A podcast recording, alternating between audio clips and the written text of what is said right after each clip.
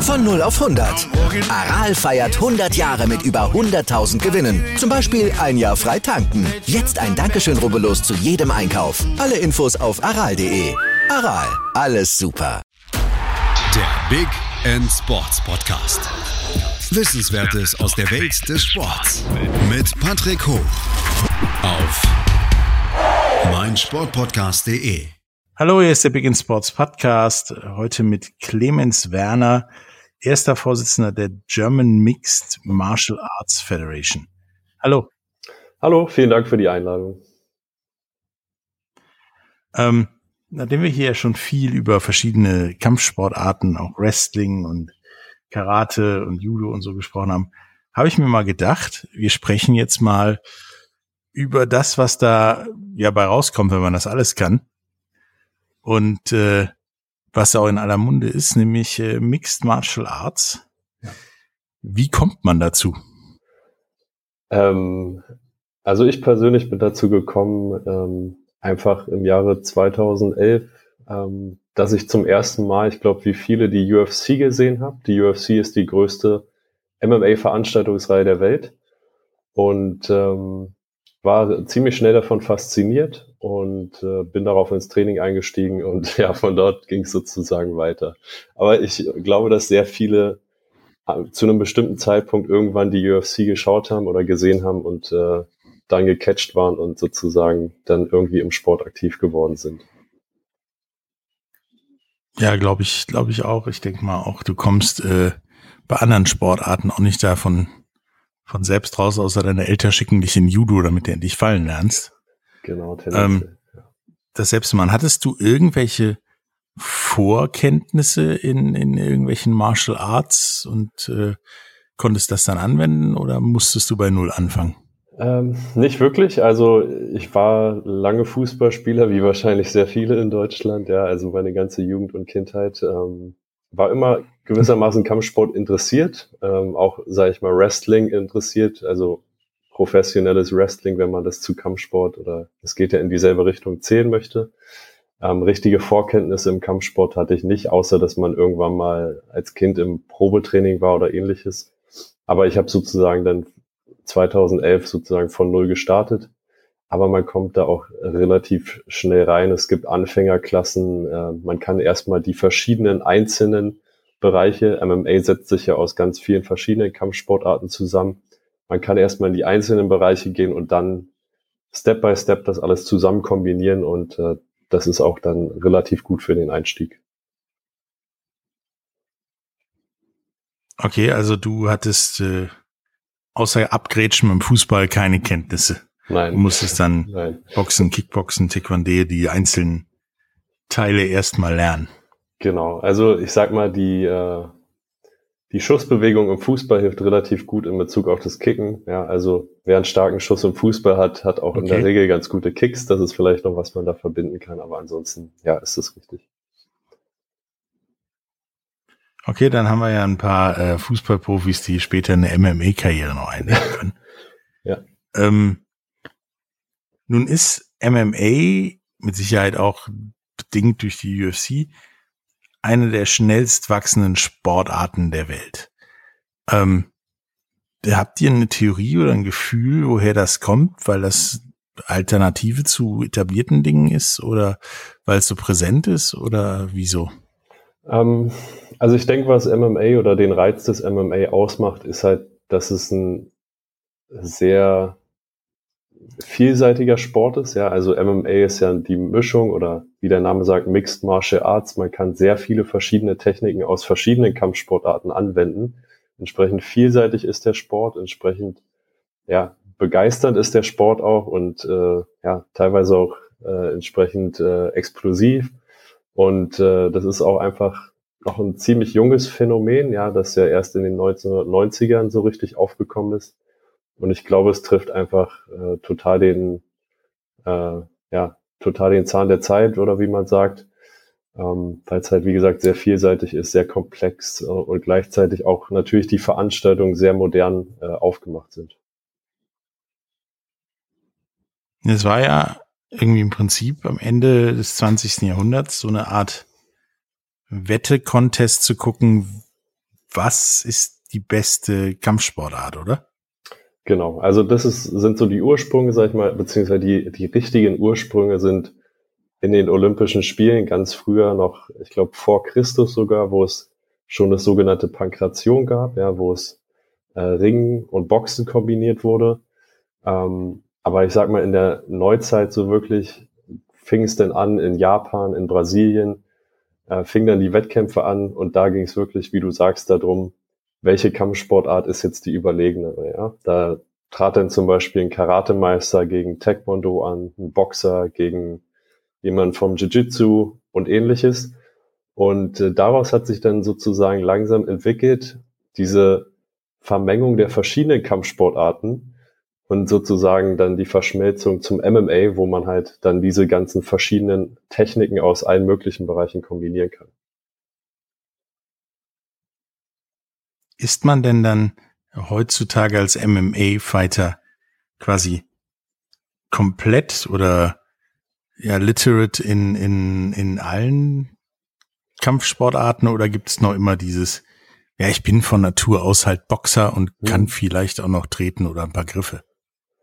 Ja, das ist, äh, ist vielleicht auch gerade so ein bisschen im Wandel, ja. Also ich habe ja gesagt, 1990 so hat es so richtig angefangen, sage ich mal. Ähm, man sieht halt heutzutage immer komplexe oder komplettere, besser gesagt, Kämpfer, ähm, die halt sozusagen schon mit dem MMA-Training aufgewachsen sind. Ja, also Leute, die schon seit ihrer Kindheit äh, halt nicht nur Boxen oder Muay Thai oder was auch immer trainieren, sondern von der Kindheit an halt den kompletten Mix. Und dementsprechend sieht man halt auch, je länger wir in die Zukunft sehen, werden wir immer komplettere Athleten sehen. Heute gibt's natürlich aber auch noch sozusagen, ich sage jetzt mal, die ältere Generation, die halt vielleicht irgendwie aus dem Muay Thai oder Boxen oder Jiu-Jitsu, wo auch immer herkommt und der natürlich ihre Spezialisierung hat und ich sag mal im anderen, in den anderen Bereichen sich wahrscheinlich auch ganz gut auskennen, aber immer natürlich ihr Steckenpferd haben und dann halt zum Beispiel die Standkämpfer wollen dann eher den Boden vermeiden und umgekehrt. Das heißt, das sieht man heutzutage immer noch, aber ich denke, die Tendenz geht dahin, dass man halt immer komplettere Fighter oder Kämpfer, Athleten hat, und äh, ja, da geht auf jeden Fall der Trend hin. Aber selbst heute in der UFC siehst du halt immer noch Athleten, die aus dem Kickboxen oder Boxen rüberwechseln zum Teil und die dann natürlich probieren oder alles dafür geben, sozusagen im Stand zu bleiben und nicht auf den Boden zu kommen und da halt ihre Stärken im Stand auszuspielen. Also das gibt's durchaus noch. Also entwickelt sich das Ganze schon so in eine weitere eigene Kampfsportart quasi. Genau, also MMA ist eigentlich eine, oder nicht eigentlich, MMA ist eine selbstständige, vollständige Kampfsportart. Es ist nicht nur, also viele sagen auch, das ist ja keine eigene Kampfsportart, doch ist es, also es, es ist nicht nur eine Kombination aus den verschiedenen Techniken, sondern es gibt auch, sage ich mal, MMA-spezifische Techniken oder Bereiche und natürlich auch Regelungen und das Regelwerk, Insbesondere ist dann natürlich das äh, sogenannte Ground and Pound hervorzuheben, was ähm, ich glaube nur im Sambo, wenn überhaupt, vorkommt.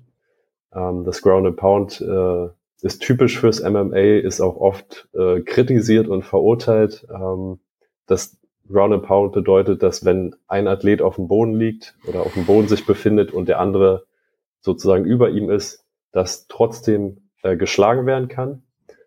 Äh, wie gesagt, äh, ist es der Herd von vielen Vorurteilen, weil man ja denkt, okay, der Athlet, der auf dem Rücken ist, also halt in der Unterlage gegenüber dem Athlet, der oben ist, ist unterlegen und es ist ja barbarisch oder brutal, wenn da doch zugeschlagen wird.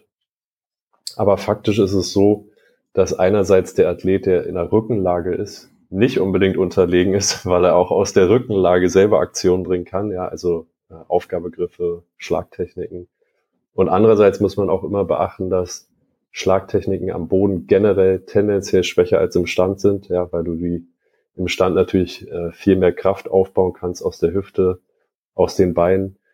Ähm, das heißt, es ist ein MMA-typisches Beispiel für äh, Techniken, ähm, aber ja, da gibt's noch andere Sachen. Also MMA ist definitiv eine eigene Sportart, um auf die eigentliche Frage zurückzukommen, ja. Ja, ich denke auch, dass wenn du ich sag mal, Boxer bist und dann wieder erwartend doch auf dem Boden musst, ja.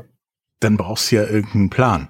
Und der ist wahrscheinlich, ja, sag ich mal, dann Jiu-Jitsu-spezifischer als, äh, als Box-spezifischer. Und das, glaube ich, miteinander zu verbinden, auch in der Bewegung, ist, glaube ich, dann diese extra Sportart. Oder genau. stelle ich mir das falsch vor?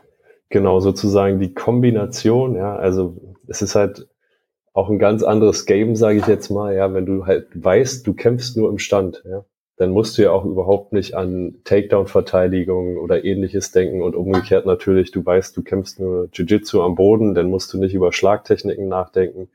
Das heißt, diese, diese Kombination aus den ganzen verschiedenen Bereichen macht es umso komplexer und äh, das macht natürlich auch den Reiz des, des MMA sozusagen aus, ja. Ja, du brauchst da natürlich auch eine Idee, wie man sich gegen Jiu-Jitsu zum Beispiel verteidigt als Judoka oder als Boxer gegen Judo oder sowas. Exakt. Ähm, ist das denn dann so in, im, im Training, dass man dann bei jeder ursprünglichen Sportart einen eigenen Trainer hat oder ist das ja der Trainer oder derjenige, der trainiert, kann das alles? Ähm, ich denke, das kann man nicht wirklich pauschal beantworten. Ja, also ganz grob kann man immer unterscheiden die drei Bereiche, sage ich jetzt mal im MMA Striking, ja, also Schlagtechniken und alles, was damit zu tun hat, ähm, sei es jetzt äh, Fausttechniken, Tritttechniken, äh, Ellenbogen, Knie, ja, das äh, sind sozusagen die Schlagtechniken, das kann man als einen Bereich sozusagen äh, bezeichnen. Dann gibt's den großen Bereich Wrestling, ja, also Ringen sozusagen, also der Übergang zwischen dem Stand, also den Schlagtechniken und dem Boden. Und letztlich gibt's dann halt den Bereich äh, Grappling, Jiu-Jitsu, also alles sozusagen, was eher am Boden stattfindet und was mit Aufgabegriffen zu tun hat. Und in der Regel ist es auch so, dass äh, drei Coaches, zwei bis drei Coaches äh, in der Ecke des jeweiligen Athleten zugelassen sind. Und normalerweise wird es dann auch so sein, besonders natürlich bei den äh, professionellen Veranstaltungen, dass du halt Spezialisten für die zwei oder drei Bereiche, je nachdem, wie man es sieht, hast. Ähm, es gibt aber auch natürlich Coaches, äh, wie gesagt, die, die Athleten werden auch immer kompletter. Es gibt natürlich auch Coaches, die alles abdecken und dann siehst du mal auch einen, der hat nur einen dabei. Ähm, aber normalerweise kann man das so in zwei, drei Bereiche, ähm, sag ich mal, zusammenfassen. Ähm, also du hast jetzt nicht da sechs, sieben Coaches für Boxen, Muay Thai, Jiu-Jitsu, äh, Ringen. Also das wäre ein bisschen viel, ja, ähm, aber zwei bis drei äh, Coaches sind durchaus üblich, ja. Ja, das würde wahrscheinlich auch irgendwann in der Ringecke genau. ein bisschen voller als in so eine Ecke passt. Genau, das wäre irgendwann nicht ähm, mehr kontrollierbar, ja.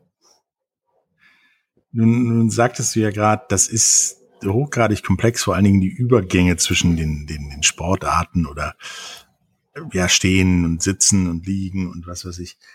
Das ist also wesentlich mehr als dieses Klischee der, der Käfigprügelei.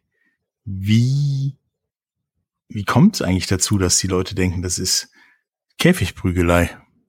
Ja, also erstmal stimme ich dir natürlich zu. Das ist ein sehr, sehr komplexer Sport, den man nicht äh, gut, sage ich mal, ausführen kann, wenn man äh, nur drei Gehirnzellen hat, um es mal ganz platt zu sagen. Die vielen Klischees, die gegenüber MMA vorhanden sind, sie werden schwächer, muss man dazu sagen, sind meiner Meinung nach einfach historisch äh, zu beurteilen. Ja, also wir sagen immer 1993 mit der Gründung der UFC, Anfang der 90er, ist sozusagen die Geburtsstunde des MMA. Und zur damaligen Zeit äh, wurde halt die UFC promoted äh, mit dem Slogan There are no rules. Also es gibt keine Regeln, wurde promoted. Äh, und dementsprechend wurde halt ein extrem martialisches Bild des Sports vermittelt. Ähm, von daher rührt das, glaube ich, also im weiteren Verlaufe dann ähm, gab es halt auch in den USA entsprechende Gegensprecher, weil es war halt wirklich relativ brutal. Ähm, kaum oder keine Regelung, wie gesagt. Also Tiefschläge waren erlaubt, Tritte zum Kopf eines am Boden liegenden Gegners, ähm, alles Mögliche war erlaubt. Ja, also wirklich so, so ein typischer, ich sage jetzt mal Hinterhofkampf ohne Regeln, wie man ihn sich vorstellt. Das war, das waren die Beginne des Sports. Ähm, Im Laufe der Zeit hat sich daraus aber, wie gesagt, ein sehr stark regulierter und äh, mit einem klaren Regelwerk versehener Sport entwickelt. Aber trotzdem ist irgendwie, sag ich mal, das Klischee aus den Anfangstagen hat sich sozusagen rübergerettet. Und äh, das ist, glaube ich, in vielen Köpfen bis heute drin. Und ich meine, auch viele Leute beschäftigen sich viel zu wenig mit dem Sport, bevor sie sozusagen darüber reden oder darüber urteilen. Ähm, natürlich, wenn man, sag ich mal, MMA bei YouTube eingibt oder sowas, dann findet man natürlich tendenziell Szenen, die vielleicht Leute, die sich nicht damit auskennen, eher abschrecken. Ähm, hinzu kommen, wie gesagt, die Vorurteile aus den Anfangszeiten und äh, dann ergibt sich sozusagen dieses Bild, was bei manchen noch im Kopf ist. Aber wie ich schon eingangs erwähnt hatte, das Bild verbessert sich definitiv. Die Leute werden offener gegenüber dem Sport, beschäftigen sich tatsächlich damit, sehen, okay, das ist ein regulierter Sport, es gibt Regeln, es gibt Gewichtsklassen, offizielle etc. pp. Und ähm, wir sind auf einem guten Weg, dass diese Klischees dann früher oder später endgültig verschwunden sind und MMA definitiv äh, salonfähig ist. Und zu diesem Weg und die Regeln und alles, was der, was der Clemens und die GMMAF, die German Mixed Martial Arts Federation, damit zu tun hat, kommen wir nach einer kleinen Pause. Wieder live von Ihrem Toyota-Partner mit diesem Leasing-Auftakt. Der neue Toyota Jahreshybrid. Ab 179 Euro im Monat. Ohne Anzahlung. Seine Sicherheitsassistenten laufen mit. Und ja, ab ins Netz mit voller Konnektivität. Auch am Start die Toyota Team Deutschland Sondermodelle. Ohne Anzahlung geht's in die nächste Runde. Jetzt los zu Ihrem Toyota-Partner.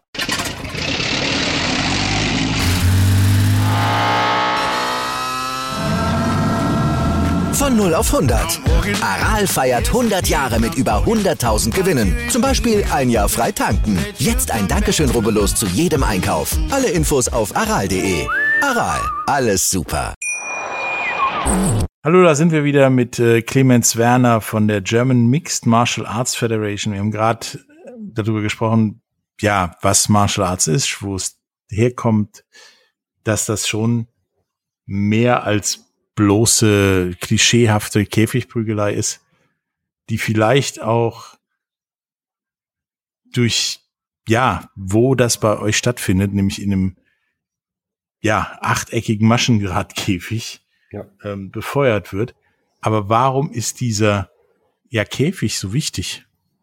Ja, also der, der Cage oder Käfig oder wie auch immer man es nennen will, ähm, ist, wie du gesagt hast, eine Ringfläche, die von einem Maschendrahtzaun umspannt ist. Ähm, das sieht natürlich auf den ersten Blick für Außenstehende, die sich nicht mit dem Sport auskennen, vielleicht martialisch aus, wie ein Gefängnis oder erinnert sie an irgendwelche anderen äh, Klischees oder Filme aus sonst wo.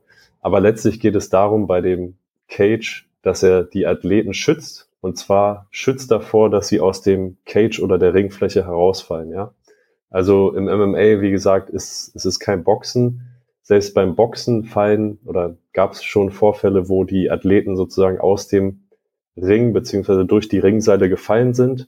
Und das ist natürlich ziemlich gefährlich. Beim MMA ist die Gefahr natürlich nochmal viel höher, weil da nicht nur geboxt wird, sondern auch gerungen wird, äh, Takedowns, Würfe. Das heißt, die Gefahr, aus einem Ring mit Seilen beim MMA zu fallen, ist ziemlich hoch. Ähm, und dafür sollen die Athleten einfach geschützt werden. Und dafür ist einfach dieser Maschendrahtzaun da. Hat also nichts mit martialischem Klischee oder ähnlichem zu tun, sondern dient dem Schutz der Athleten und auch dem reibungslosen Ablauf des Matches. Denn wenn der Referee alle 60 Sekunden die Athleten innerhalb des Rings repositionieren müsste, damit sie nicht aus dem Ring fallen, dann hätte man nicht wirklich einen ja, reibungslosen Ablauf und das Match würde ständig unterbrochen werden. Ja, so ein Match in, im MMA ist ja auch relativ schnell meist. In der UFC sind es, glaube ich, dreimal fünf Minuten oder sowas, mhm. in denen aber auch, ich sag mal, dreimal fünf Minuten lang Action ist. Ähm, ist deswegen die Kampfzeit interessanter und kürzer als beim Boxen? Oder ähm, kommst du auch häufig zu Punktentscheidungen? Ähm ja, also du hast es richtig gesagt, dreimal fünf Minuten ist die normale ähm, Matchzeit sozusagen für professionelle Matches. Ähm, es gibt dann noch Unterschiede bei den Amateuren, da sind es dreimal drei Minuten. Und bei den Profis, bei Titelkämpfen sind es fünfmal fünf Minuten. Ähm, die Matchzeit ist insofern halt Was immer noch kurz ist. Ja, im Vergleich zum Boxen. Aber man muss sagen, also einerseits ist die Belastung eine andere. Ja, ich würde jetzt mal einfach behaupten, MMA ist, wenn es halt, sage ich mal, zur Sache geht, in Anführungszeichen, sehr, sehr, sehr anstrengend, äh, weil einfach so viele verschiedene, wie wir schon gesagt haben, Techniken zum Einsatz kommen und das sehr komplex ist. Andererseits sind äh, die Matches bei den Profis zum Beispiel auf fünf Minuten angesetzt, weil du halt, ähm, wenn wir jetzt zum Beispiel mal sagen, dass das Match verlagert sich auf den Boden, ähm, dann kann es halt sein, dass der Athlet halt eine gewisse Zeit erstmal braucht, um sich vorzuarbeiten von der Guard in die Half Guard, Side Mount und so weiter. Das heißt, ähm, das ist, denke ich, auch einer der Hauptgründe, wieso die Rundenzeit auf fünf Minuten erhöht ist und andererseits ist die, wie du gesagt hast, die Zeit insgesamt geringer, weil es halt ein sehr fordernder Sport ist, der sehr anstrengend ist, ja. Mhm. Ähm, nun bist du ja erster Vorsitzender der German Mixed Martial Arts Federation. Nun wissen wir von anderen Sporten, wie zum Beispiel Boxen oder auch Wrestling, da gibt es ja Promotions, Verbände, wie, ich sag mal, Sand am Meer. Mhm. Ähm, der Eindruck ist so ein bisschen, das ist beim MMA ähnlich. Was macht ihr denn dann in Bezug auf MMA außer ja, Veranstaltung? Mhm. Also man muss ganz klar unterscheiden zwischen äh, Veranstaltungsreihen, ja, also einfach jemand, der Veranstaltungen durchführt und den Verbänden. Also es gibt natürlich ganz viele verschiedene Veranstaltungsreihen. Verbände gibt es in Deutschland nur zwei. Ja. Ähm, es gab mal mehr, allerdings haben da sozusagen Fusionen stattgefunden und wir sind jetzt sozusagen auf die Zahl zwei runter. Das heißt, es ist ziemlich übersichtlich. Ähm, wohingegen, wie gesagt, Veranstaltungsreihen gibt es zahlreiche im Amateurbereich, aber auch im Profibereich. Der Verband oder unser Verband besser gesagt ähm, ist auch in verschiedenen Bereichen tätig. Also einerseits ähm, ist es uns natürlich wichtig, äh, die Öffentlichkeit über generelle MMA-Themen zu informieren, auch Vorurteile zu entkräften, zum Beispiel durch einen Podcast wie diesen hier. Ähm, andererseits ähm, sind wir natürlich bestrebt, dass klare Regularien und Sicherheitsanforderungen im Sport sozusagen gelten, damit halt einerseits natürlich die Athleten geschützt werden und natürlich auch die Öffentlichkeit sieht, okay, das ist ein klar regulierter Sport.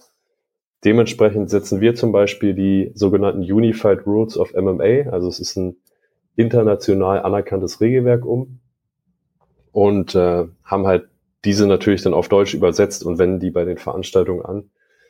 Ähm, dann, wie du sagst, wir veranstalten auch selber Veranstaltungen, allerdings nur im Amateurbereich. Also man muss unterscheiden zwischen den Amateuren und den professionellen Athleten, die Unterscheidung ist dabei einfach im Regelwerk, das heißt im Profi-Regelwerk ist mehr erlaubt als bei den Amateuren. Die Amateuren, äh, Amateure sollen stärker geschützt werden. Also ich kann mal ein Beispiel nennen. Bei den Profis sind zu, zum Beispiel Ellenbogen erlaubt, bei den Amateuren ist es verboten. Bei den Profis sind Knie zum Kopf erlaubt, bei den Amateuren verboten. Ähm, und auch gewisse Aufgabegriffe sind bei den Profis erlaubt, die bei den Amateuren verboten sind. Und äh, da unterscheiden wir. Wir veranstalten, wie gesagt, selber ausschließlich Amateurveranstaltungen, weil ähm, ja, wir denken, das ist oder das ist definitiv sozusagen die Aufbauarbeit, die ein Verband leisten muss. Ähm, und dort sozusagen veranstalten wir jährlich vier regionale Meisterschaften, bei denen sich die Athleten qualifizieren können für die deutsche Meisterschaft, die jährlich stattfindet, außer in Corona-Zeiten. Ansonsten betreuen wir auch ähm, sozusagen die Profi-Veranstaltung mit unseren Offiziellen.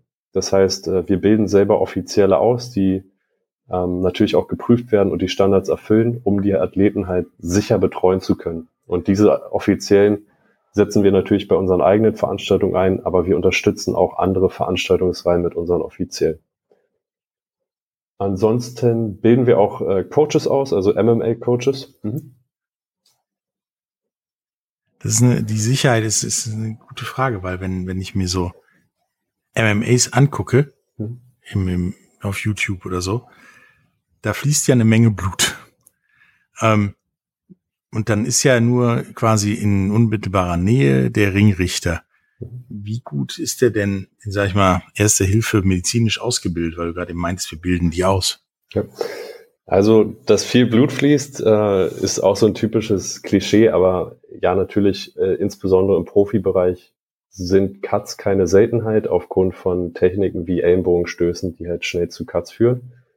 Ähm, in dem Fall sind die Ringrichter nicht sozusagen für die medizinische Versorgung zuständig, sondern außerhalb des äh, Cages oder des Rings sitzen immer Ringärzte und auch Sanitäter. Also unter unserer Aufsicht zum Beispiel dürfen keine Veranstaltungen stattfinden, bei denen keine Ringärzte und keine Sanitäter sind. Sobald dann jemand verletzt ist, ähm, K.O. geht oder ähnliches, das Match beendet wird, kommt sofort der Ringarzt herein, kümmert sich um den, behandelt den. Gegebenenfalls wird er auch im Backstage-Bereich weiter behandelt. Ähm, falls es wirklich äh, eine, eine Ärzteverletzung ist, kann er auch dann direkt ins Krankenhaus gefahren werden. Das heißt, in dem Sinne liegt äh, die medizinische Verantwortung nicht beim Referee, aber beim Referee liegt die Verantwortung, dass er halt das Match stoppt, sobald sich der unterlegene Athlet nicht mehr effektiv verteidigt. Das heißt, wenn jetzt der Referee sieht, okay, äh, es kommt Ground and Pound, es kommt Ground and Pound und der Athlet äh, verteidigt sich nicht mehr intelligent, äh, also hebt zum Beispiel nur die Deckung hoch, aber bewegt sich nicht mehr, äh, dann bricht er das Match ab. Ja, genau das gleiche natürlich beim K.O. oder bei einem Aufgabegriff, einer Submission. Der Referee ist also dafür zuständig, das Match zu beenden, sobald er denkt, okay, äh, klar, bei K.O. und Submission ist es klar, aber auch sobald er sieht, der Athlet verteidigt sich nicht mehr intelligent. Also ist äh, trotz aller in Anführungsstrichen Brutalität ähm, euch und wahrscheinlich auch allen anderen Verbänden oder Veranstaltungen sein, die Sicherheit der Athleten durchaus ähm, wichtig und das Klischee, ja, die hauen sich da halb tot, trifft also nicht zu. Das ist, das Klischee ist völlig falsch und auch, ähm, ja, äh, ja, wie gesagt, ist halt ein typisches Klischee und Vorurteil. Ich habe auch oft Bekannte oder Leute generell, die dann auf so eine Veranstaltung mal kommen und auch mit den Klischees kommen, dann aber sehen, wie reguliert das wirklich abläuft und wie hoch motiviert die Ärzte und Offiziellen sind ähm, und dann halt diese Klischees auch ganz schnell entkräftet sind. Also die Nummer eins Priorität ist definitiv die Gesundheit der Athleten ja, da geht's nicht darum, äh, irgendwie äh, Schlachten im Käfig zu veranstalten, sondern sobald der eine Athlet sich nicht mehr intelligent verteidigt, wie ich gerade schon gesagt habe, ist das Match vorbei. Und äh, da gibt's auch keine Kompromisse. Ähm, Nummer eins Priorität und so werden auch die Referees und Ärzte natürlich geschult, ist die Sicherheit der Athleten äh, und die Gesundheit natürlich. Und der Ringarzt zum Beispiel kann auch in den Rundenpausen jederzeit reinkommen, jederzeit den Athleten untersuchen. Der Referee kann während des Matches das Match stoppen, wenn er denkt, der Athlet oder sich nicht sicher ist, ob der Athlet noch kampffähig ist, kann den Ringarzt reinholen. Das heißt, da sind diverse Mechanismen vorhanden, um die Athleten zu schützen. Und dementsprechend ist dieses Klischee der brutalen, unregulierten Schlägereien heutzutage überhaupt nicht mehr äh, tragbar. Das äh, hört sich so an. Wenn ich jetzt MMA anfangen möchte, oder mein, mein Sohn oder, oder meine Tochter oder sowas, ähm, wie, ja, komme ich dann dazu, da anzufangen, um dann vielleicht doch irgendwann mal UFC zu, zu kämpfen und mein mhm. Geld damit zu verdienen oder irgendwas anderes? Ja, also das kommt natürlich darauf an, so ein bisschen, wo man lebt. Ja, ähm, wir sind in dem Bezug auch noch ein bisschen in der Grundlagenarbeit. Also ich hatte ja angesprochen, dass wir MMA-Coaches ausbilden. Da hat jetzt äh, zum ersten Mal ähm, im Jahre 2019 die Ausbildung stattgefunden. Jetzt Corona-bedingt sind wir da ziemlich ausgebremst worden. Aber unser Interesse als Verband ist es natürlich, dass man auch die Coaches oder dass die Coaches gewisse Standards erfüllen. Dass sozusagen, wenn du jetzt deinen Sohn oder deine Tochter zum MMA schickst, dass du sozusagen siehst, okay, das ist ein zertifizierter Coach oder ein zertifizier äh, zertifiziertes Gym. Da kann ich meine Kinder sozusagen ohne Bedenken hinschicken. Die äh, wissen, wie man äh, die, didaktisch den Kindern was beibringt, die äh, wissen, dass Kinder nicht mit Vollkontakt trainieren sollen und so weiter und so fort. Da sind wir definitiv noch in der Grundlagenarbeit, aber wie gesagt, die Bestrebungen sind dahingehend, dass wir Coaches ausbilden, die halt ähm, die entsprechenden Standards erfüllen, so dass äh, auch Leute, die damit anfangen wollen, sozusagen mit Sicherheit äh, trainieren können. Jetzt aktuell ist es natürlich so, äh, dass das noch nicht flächendeckend in Deutschland der Fall ist. Das heißt, wenn man jetzt anfangen möchte, sollte man erstmal die Suchmaschine Google äh, sozusagen benutzen und sich erstmal ähm, ja, informieren, was gibt es denn für Gyms in meiner Nähe. Ähm, einfach mal zum Probetraining gehen, schauen, was das Gym für einen Eindruck macht und auf der Basis dann halt äh, sozusagen weiterverfahren. Ansonsten ein bisschen Orientierung gibt vielleicht auch unsere Website, also www.gemaf.de, wenn ich das hier so sagen darf. Ähm, wir Die haben, kommt auch in den Show Notes. Okay, perfekt. Wir haben nämlich äh, Mitgliedsschulen, das heißt, ähm, MMA-Schulen können Mitglied bei der Gemaf werden und die sind auch alle aufgelistet auf unserer Website. Das heißt, ähm, wenn man sozusagen bei diesen Gyms trainiert, kann man sich sozusagen sicher sein, weil wir die auch sozusagen einmal auf Herz und Nieren prüfen und auch mit denen sprechen und die auch kennen. Äh, da kann man sich dann ziemlich sicher sein, dass das halt kein Gym ist, wo äh, ja dann wie gesagt irgendwelche irgendwelche Schindluder betrieben wird oder irgendwelche altertümlichen Trainingsmethoden angewandt werden. Also keine leeren Ölfässer stemmen und so, sondern vernünftig. genau, ja, genau. Also Trainingsablauf also, nach ja. didaktisch und sportwissenschaftlichen Methoden. Genau, das ist nicht, das Ziel. Äh, irgendwelcher Kram aus irgendeinem Kampfsportfilm. Genau. Ähm, ja, hat mir gefallen, mit dir über, über M&A zu reden und ja auch die Klischees, die da rumschwirren zu entkräften. Hast du noch irgendetwas, was du unbedingt unseren äh, Zuhörern sagen möchtest?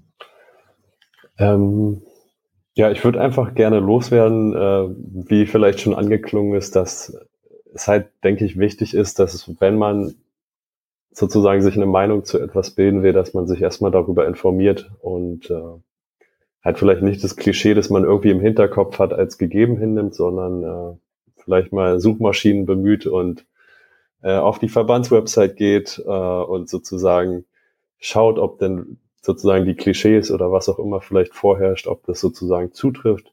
Natürlich auch gerne mal auf eine Veranstaltung kommen. Äh, insbesondere unsere Amateurveranstaltungen sind da, denke ich, vorbildlich und auch die von uns betreuten Veranstaltungen. Und ähm, ja, sich einfach mal selber ein Bild machen und vielleicht nicht äh, nur auf den Vorurteilen oder was andere äh, sagen, sozusagen, sich da eine Meinung bilden. Und für die, die sowieso schon im Sport äh, motiviert sind und äh, sich vielleicht auch weiter engagieren möchten, ähm, möchte ich natürlich ein bisschen die Werbetrommel rühren. Also unser Verband basiert komplett auf ehrenamtlicher Arbeit. Das heißt, alle, die da tätig sind, ähm, machen es aus Herzblut für den Sport, wollen den Sport voranbringen.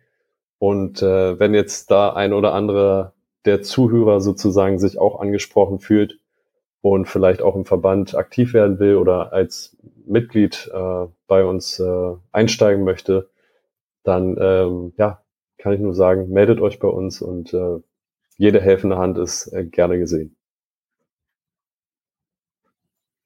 Das hört sich doch gut an. Also ich glaube, dass da einige Leute um die Ecke kommen werden und mit euch äh, mit Sicherheit mal über das Mitarbeiten schreiben, äh, sprechen möchten. Und äh, auch ja, bei den Veranstaltungen werde zumindest ich dann demnächst mal vorbeischauen und Top. mir das vor Ort angucken und mit dir vielleicht auch vor Ort reden. Mhm. Ähm, es war mir ein Vergnügen und hat echt Spaß gemacht, mal ja die Klischees auch aus diesem Kampfsportbereich auszutreiben. Danke. Ja, vielen Dank für die Einladung und äh, du bist natürlich herzlich willkommen auf unseren Veranstaltungen. Bis bald. Wieder live von Ihrem Toyota-Partner mit diesem Leasing-Auftakt. Der neue Toyota Jahreshybrid. Ab 179 Euro im Monat. Ohne Anzahlung. Seine Sicherheitsassistenten laufen mit. Und ja, ab ins Netz mit voller Konnektivität. Auch am Start die Toyota Team Deutschland Sondermodelle. Ohne Anzahlung geht's in die nächste Runde. Jetzt los zu Ihrem Toyota-Partner.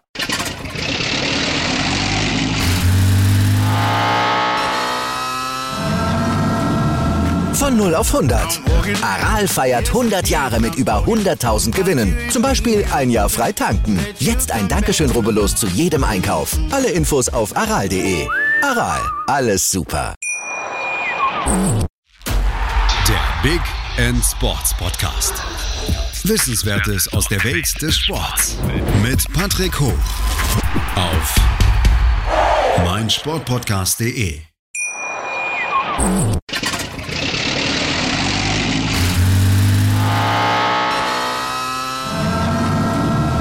Von 0 auf 100.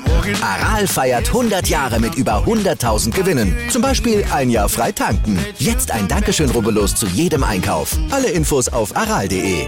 Aral, alles super. Wie viele Kaffees waren es heute schon? Kaffee spielt im Leben vieler eine sehr große Rolle. Und das nicht nur zu Hause oder im Café, sondern auch am Arbeitsplatz. Dafür gibt es Lavazza Professional. Kaffee am Arbeitsplatz, der genauso lecker schmeckt wie in eurem Lieblingscafé. Die perfekte Kaffeelösung für jede Art von Unternehmen. Klein, mittel, groß. Ihr habt auf jeden Fall einen Kaffee, der schmeckt.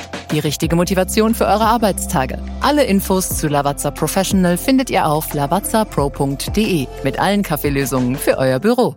Ich habe mich natürlich schockverliebt, weil die war wirklich ganz, ganz klein. So begann die Mensch-Hund-Beziehung zwischen Christina und Tierschutzhund Frieda. Und wie es danach, nach dem ersten Moment der Verliebtheit, so weiterging und welche Klippen es danach zu umschiffen galt, das hört ihr in der neuen Ausgabe von Iswas Dog, dem Podcast für harmonische Mensch-Hund-Beziehungen. Ist was, Dog?